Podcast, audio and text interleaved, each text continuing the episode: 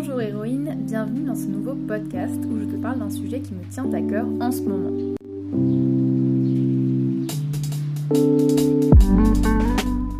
Vous connaissez toutes et tous le format télé-réalité et même si vous n'en avez jamais regardé, des mots vous viennent forcément à l'esprit lorsqu'on évoque le sujet. La preuve, je vous ai posé la question sur Instagram, à savoir qu'est-ce que vous évoque le mot télé-réalité? Et le verdict est sans appel.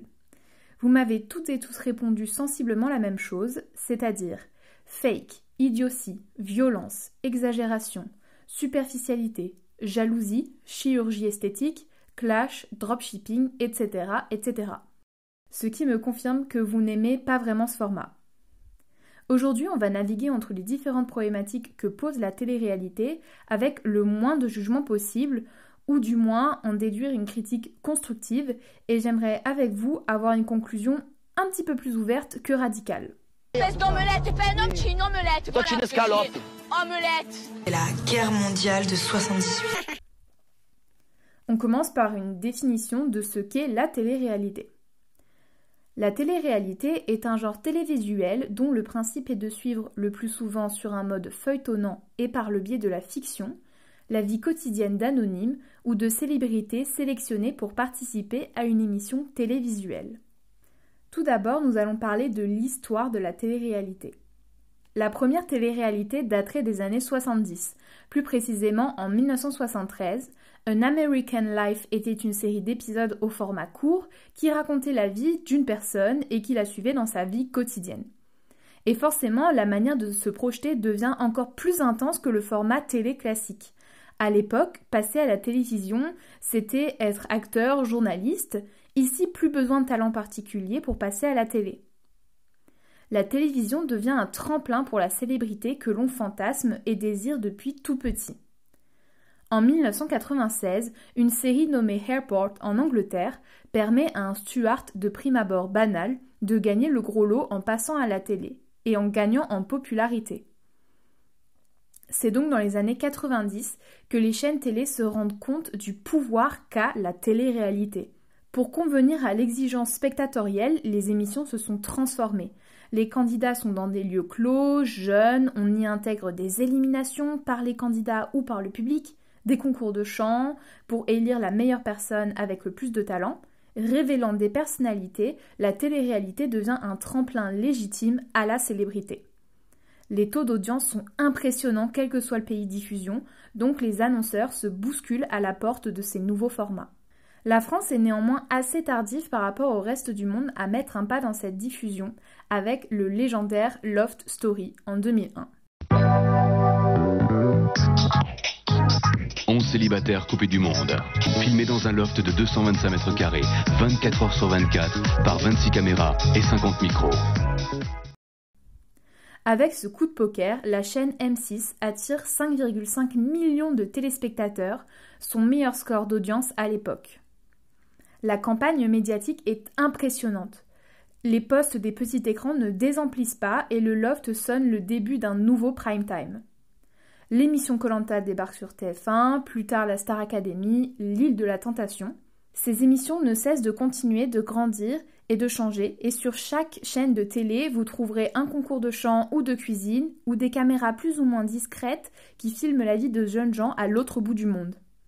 C'est le début d'un nouveau phénomène qui est la starification, qui est littéralement le fait de faire de quelqu'un une star, aujourd'hui en le regardant à la télé et en le suivant sur les réseaux sociaux et tout ce qui gravite autour de lui. Toi, t'es qui pour moi Je veux savoir qui je suis. Je suis Je veux savoir qui je suis? Je veux savoir qui je suis? J'aimerais donc parler des différentes problématiques qui découlent de cette histoire qui est devenue un revenu capital pour les différentes chaînes télé. Je ne parlerai pas de télé-réalité culinaire, concours de danse ou de chant, ni d'aventures comme Colanta, mais de véritables personnages de télé qui deviennent des stars, comme dans l'émission Les Marseillais, Dix couples parfaits, Les Princes, et j'en passe. Le format paraît bête et méchant. Des gens filmés dans des endroits plus ou moins charmants, qui doivent aller plus ou moins loin dans l'aventure, soit en étant les meilleurs, soit en réalisant correctement des missions. Mais mon regard de spectatrice me fait dire que ce n'est pas si évident que cela, et que ces émissions ont quand même un protocole à respecter pour faire parler d'eux finalement. Des personnages archétypes sont créés et mis en valeur dans ces formats. Et ces personnages se transposent à peu près dans toutes les émissions de ce genre. Les corps sont ultra présents et les caractéristiques physiques deviennent des traits de personnalité, comme la sportive, la bimbo, la cagole, le bon copain, la bonne copine, le séducteur, etc. etc. Les muscles et la corporalité sont au centre de l'écran et ceci totalement assumé. Après tout, on ne va pas faire mettre des cols roulés à des gens qui passent un mois à Dubaï ou à Bali, ça me paraît quand même assez logique. Toujours en forme, ces aventuriers ou aventurières, le ou la sportif, vont euh, entreprendre, faire jalouser parfois et attirer un certain succès. Culte du corps et de la minceur, ne pas avoir d'abdos et de ventre plat devient très vite un sujet d'autodérision, et la grossophobie est énormément minimisée par des pics lancés par les candidats, ou des allusions à la remise au sport ou au rééquilibrage alimentaire. La bonne copine et le bon copain, c'est clairement la personne qui ne séduit pas par son physique, et la diversité corporelle dans la télé-réalité quasiment invisible. Aucune personne grosse, aucune personne racisée, aucune personne queer, ou si IL l'est, IL sera forcément homosexuelle, pleine de clichés, aucune personne handicapée, et j'en passe. Mais est-ce que ce manque de diversité est propre à la télé-réalité? Absolument pas. À la télévision en général, il n'y a pas de diversité et tu ne te retrouveras pas dans les téléréalités, alors que le mot réalité y fait écho. Si il y a de la diversité à la limite, celle-ci sera très stéréotypée. Il ne faut pas oublier que les candidats sont castés avant de rentrer dans l'émission. Si une personne noire, notamment une femme cis, arrive à intégrer l'émission, euh, elle devra incarner la Hangry Black Woman, c'est-à-dire la femme noire toujours en colère, hautaine, qui cherche les problèmes.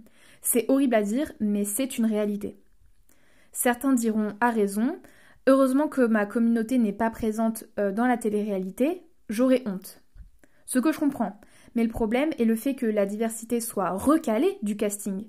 C'est que le racisme, la grossophobie et la LGBTophobie est latente et présente dès la production de ces émissions. Parce qu'il y a forcément des gens dans le monde qui sont spéciaux et qui veulent peut-être faire de la télé-réalité. Les clichés seront un petit peu donc le point d'ancrage du fonctionnement de ces émissions. Et enfin, dernière question de ce quiz diversité. Quel est, selon toi, le pourcentage de candidats homosexuels, noirs et asiatiques qu'il y a eu en près de 10 ans dans Moundir et les apprentis aventuriers, les Marseillais et les Marseillais vs le reste du monde? Les émissions de W9. Waouh C'est W9 Ouais. Waouh Très très peu, je dois dire. Allez, euh, même pas 15%. Hein. Eh ben, tu es loin du compte. Tu es loin du compte. Euh, Tu es 8, loin du 8%. compte. Tu es loin du compte, mon frère. C'est entre 0 et 0,08%. Le culte du corps parfait inclut le fait de modifier son apparence par de la chirurgie esthétique par exemple, pour trouver cette perfection et euh, ce qui se voit notamment chez les femmes. La plupart d'entre elles ont subi une ou plusieurs chirurgies esthétiques et ne s'en cachent pas. Implant mammaire ou fessier, facettes, injection dans les lèvres, liposuction. L'éloge est fait pour un type de corps précis dont je n'ai pas besoin de vous donner les détails pour que vous l'imaginiez. Je ne sais pas si l'on peut dire que les candidates de télé-réalité font l'éloge de la chirurgie. Elles y ont eu recours, elles n'ont pas peur de le dire, elles en rigolent même beaucoup. De là à dire qu'elles font la promotion, je ne sais pas. Certes, cela nous renvoie à une construction patriarcale du corps parfait qui peut en faire complexer certains, nous le verrons après.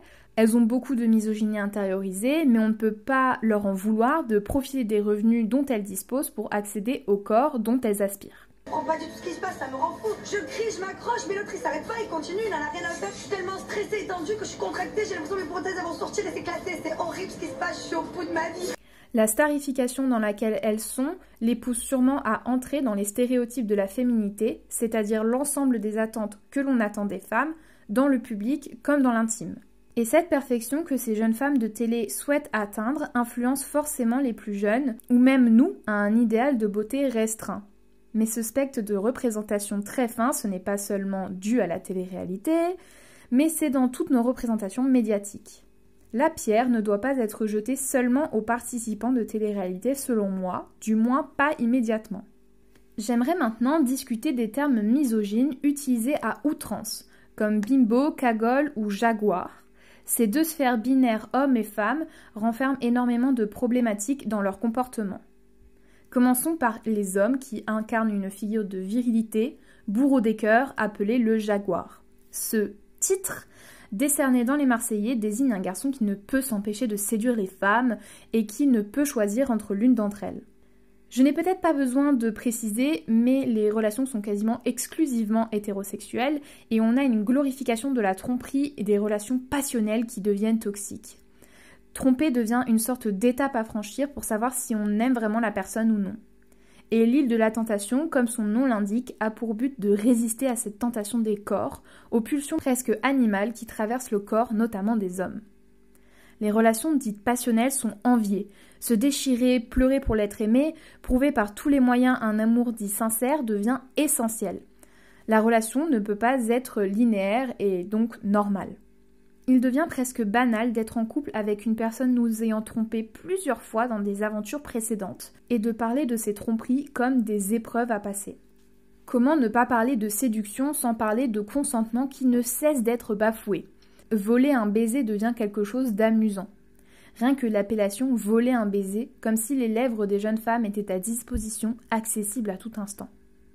Vol idolâtré par tout le monde, comme un premier pas vers une relation passionnelle, comme je le disais plus haut, comme quelqu'un qui ne peut s'empêcher d'embrasser celle qui l'attire.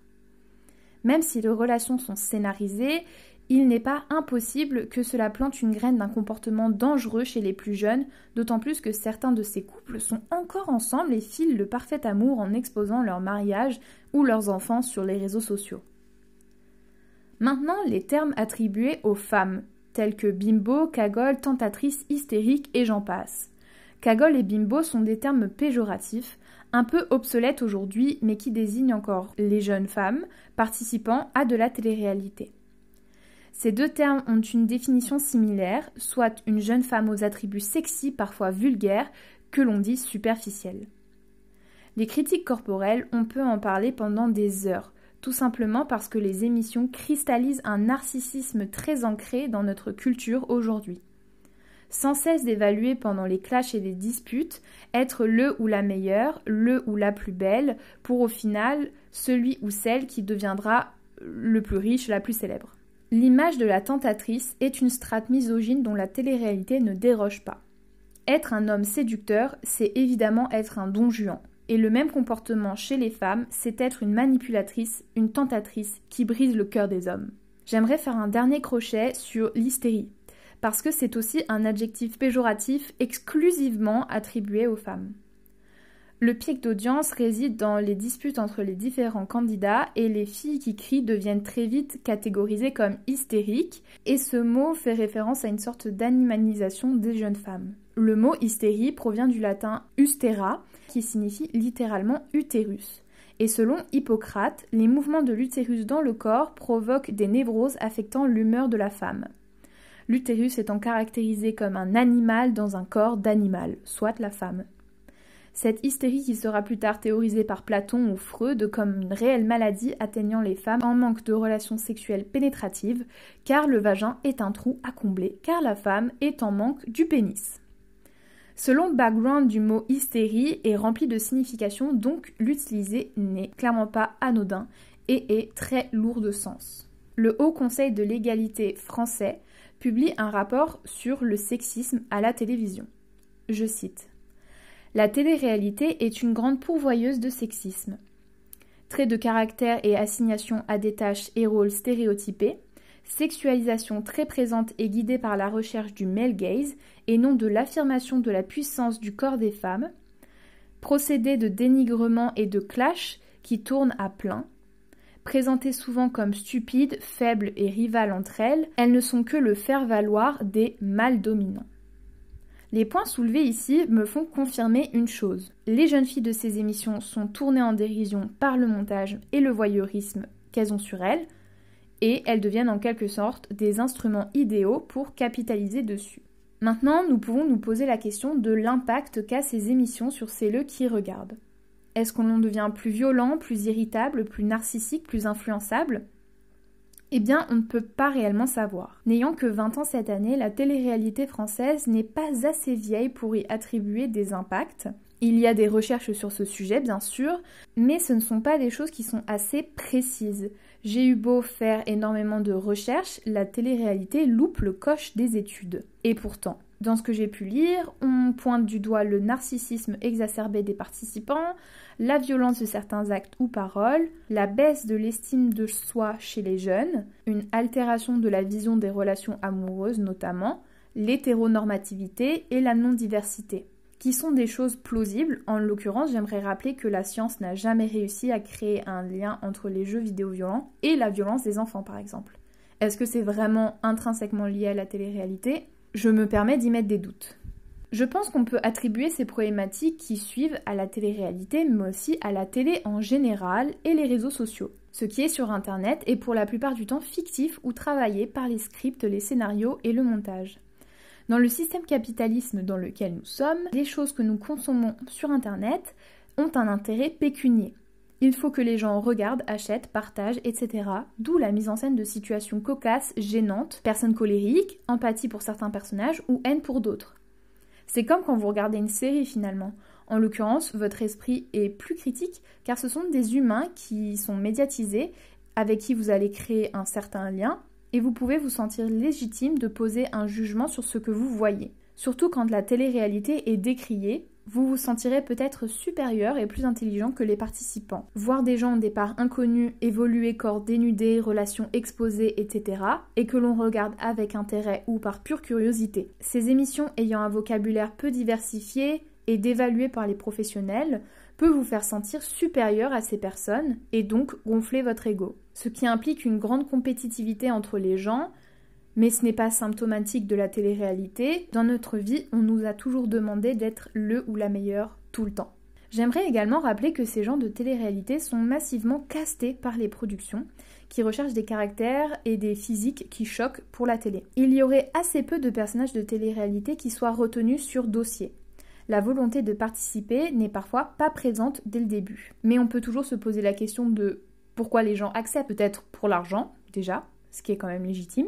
Mais je pense que les techniques pour convaincre euh, les candidats de la part des productions sont béton. J'ai pu voir un témoignage d'une ancienne candidate de Secret Story, Morgane, L'émission Secret Story date un peu, mais son témoignage cible bien le vrai problème. Sauf que en 2011, ils nous ont recontactés quand j'avais 20 euh, ans en nous proposant de faire l'émission à nouveau. On n'était toujours pas intéressés, mais après 5 appels, ils nous ont dit bon écoutez, venez pour qu'on en discute de vive voix et puis si vous êtes toujours pas intéressé, on vous laissera tranquille. C'est que on nous a fait passer le casting par surprise. Une semaine plus tard, le producteur de l'émission m'appelle et il me dit Hey Morgan, super nouvelle, cet été tu pars en vacances dans la maison des secrets parce que TF1 valide ton profil. Et là, il y a eu un moment de silence. Et je lui ai dit qu'en fait j'avais jamais vraiment dit oui et que je savais pas si j'avais envie de le faire, euh, qu'en plus j'avais déjà un job euh, pour le mois de juillet. Et là, je vais être honnête, il m'a complètement retourné le cerveau. Et il m'a pris par les sentiments et il m'a dit mais Morgane, pense à ton père, euh, c'est important. Et puis bon, je vais te faire une confidence, Nonce Paolini, le directeur de TF1, il t'a adoré et t'es sa candidate préférée. À partir du moment où on est dans la maison et où les portes se referment, la production change complètement de visage avec nous. La production cherche à nous pousser à bout tout le temps. On avait 30 minutes d'eau chaude par jour pour se doucher. C'est pour ça qu'ils nous donnent pas non plus de quoi faire le ménage correctement. Euh, on n'a pas d'aspirateur parce que euh, ils ont peur de louper le bruit de nos micros pendant une minute. Les seuls moments où on avait un aspirateur c'était pendant le sexy ménage où il fallait qu'on nettoie la maison en tenue de soubrette ou en sous-vêtements parce qu'on découvre aussi qu'on n'a pas le droit d'avoir l'heure donc on sait pas quand on se couche dans la maison, j'ai vu des gens euh, se taper la tête contre les murs, dormir par terre recroquevillés ou commencer à se battre, sachant que la sécu a pas toujours le temps euh, d'intervenir. Il y en a aussi qui font de l'anorexie ou de la boulimie. Les candidats sont soumis à des clauses de confidentialité ils ne peuvent donc pas parler de tout, ou du moins seulement quand le contrat est terminé, et cela peut prendre des années. Honnêtement, est-ce que vous vous doutiez une seconde que le tournage de Secret Story était si terrible? Alors, posez-vous la question pour les Marseillais. Peut-être que des choses beaucoup plus sombres se passent en coulisses qui justifieraient certains comportements. La patte du gain à la sortie de ces émissions est tellement confortable que pourquoi arrêter? Escroquer des personnes qu'on ne verra jamais dans la vraie vie, c'est immoral et inexcusable, mais ça en devient presque logique. Parlons de dropshipping. C'est une méthode commerciale qui consiste à acheter en grande quantité des objets sur AliExpress, pour n'en citer qu'un, et les revendre plus cher. Beaucoup de candidates de télé-réalité en font la promotion et nous font passer ça comme des petites entreprises viables qui, elles, ont découvert et qui nous ont dégoté un fabuleux code promo.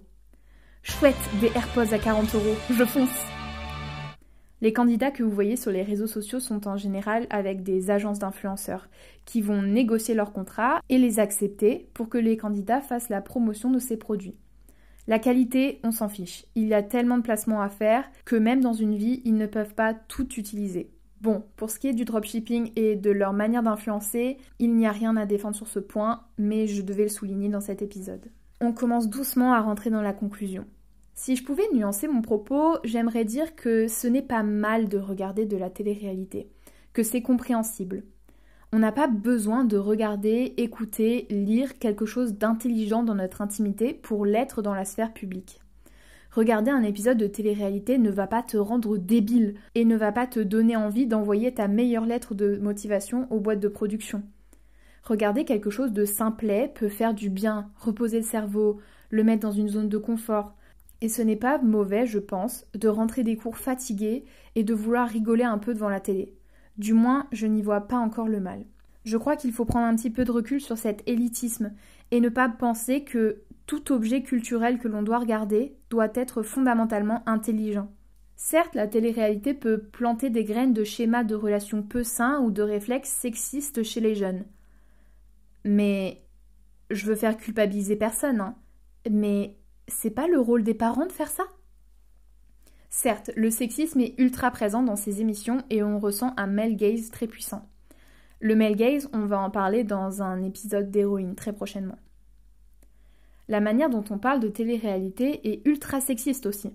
Les femmes sont largement plus critiquées et absolument pas protégées lors de violences.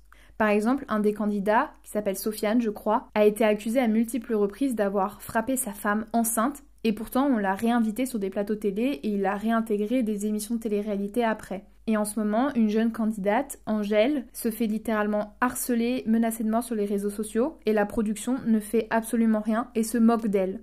Au cours de mes recherches, j'ai pu voir et entendre beaucoup de culpabilisation envers les femmes qui se sexualisent à l'écran. Permettez-moi d'en douter, la sexualisation est le regard que l'on pose sur la dite personne. Et le nettoyage de la maison des secrets en tenue de soubrette, euh, ce n'est pas une initiative collective. Hein. Bref, il y a tellement de choses à dire à ce sujet et c'est vrai que pour la plupart ce n'est pas très positif. Je pense qu'il faut faire attention avec certaines téléréalités et ne pas négliger son impact, mais rappelons que la définition même du genre souligne l'aspect fictionnel, et cela devrait être beaucoup plus dit. La production, le montage, etc. font tout ce que nous voyons à l'écran. Il y a tellement de genres de télé-réalité, de tout type, et dans tous les pays du monde, donc mettez-moi vos préférés dans les commentaires. Bonjour héroïne, c'est la Manon euh, d'après le tournage et le début de montage de cet épisode. Je suis tombée sur une vidéo de Jérém Star que vous connaissez peut-être, qui s'appelle La vérité sur la télé-réalité. Et dedans, il dénonce énormément le harcèlement qu'ont pu subir des candidats de télé-réalité. Il y a eu un gros scandale avec euh, un personnage de télé-réalité il y a pas longtemps, mais ces événements se sont déjà déroulés. Et j'ai pas parlé de cet aspect de la télé-réalité, du fait que les candidats ne sont absolument pas protégés par la production. Je l'ai évoqué rapidement dans l'épisode, mais pas autant que ça. Parce que le harcèlement, c'est pas seulement dans les émissions télé. L'appât du gain est tellement fort qu'il y a des conflits vraiment énorme et à la télé on s'en rend pas compte et on se rend pas compte d'à quel point ces candidats sont isolés et complètement matrixés, j'ai envie de dire. Je les excuse pas du tout, il y a des comportements qui sont absolument pas tolérables. J'aurais dû vraiment me renseigner sur cet harcèlement et sur à quel point les productions n'en ont rien à faire et considèrent euh, les candidats télé-réalité comme des marionnettes. Je vous mettrai le lien de cette vidéo dans la barre d'information parce que je pense qu'elle est importante. Ce qui fait que mes propos sur la télé-réalité sont toujours modérés. J'aimerais juste du coup notifier le fait qu'il faut absolument parler beaucoup plus de ce harcèlement et des choses euh, horribles qui se passent dans la télé-réalité. Mais voilà, la télé-réalité effectivement, c'est pas très beau. C'est pas très beau à voir, c'est divertissant, mais les derrière sont très sombres. Donc forcément, j'ai essayé de tomber sur une note un petit peu plus positive à la fin de mon podcast, mais voilà, c'est un petit peu chaviré. Faites attention à ce que vous regardez, si vous voulez faire attention à ce que vous regardez. Et n'hésitez pas à écouter les victimes, tout simplement. J'aimerais conclure avec une phrase qui résume excellemment bien ma pensée. Un grand philosophe nommé Cyril Hanouna disait La télé, ce n'est que de la télé. Merci d'avoir écouté cet épisode, j'espère qu'il ne fut pas trop long. Comme je te dis, n'hésite pas à mettre tes télé-réalités préférées dans les commentaires, ça me ferait super plaisir de voir ça. On se retrouve pour le prochain épisode sur le male gaze. D'ici là, n'hésite pas à me suivre sur les réseaux sociaux, ils sont dans la barre d'infos. Et à bientôt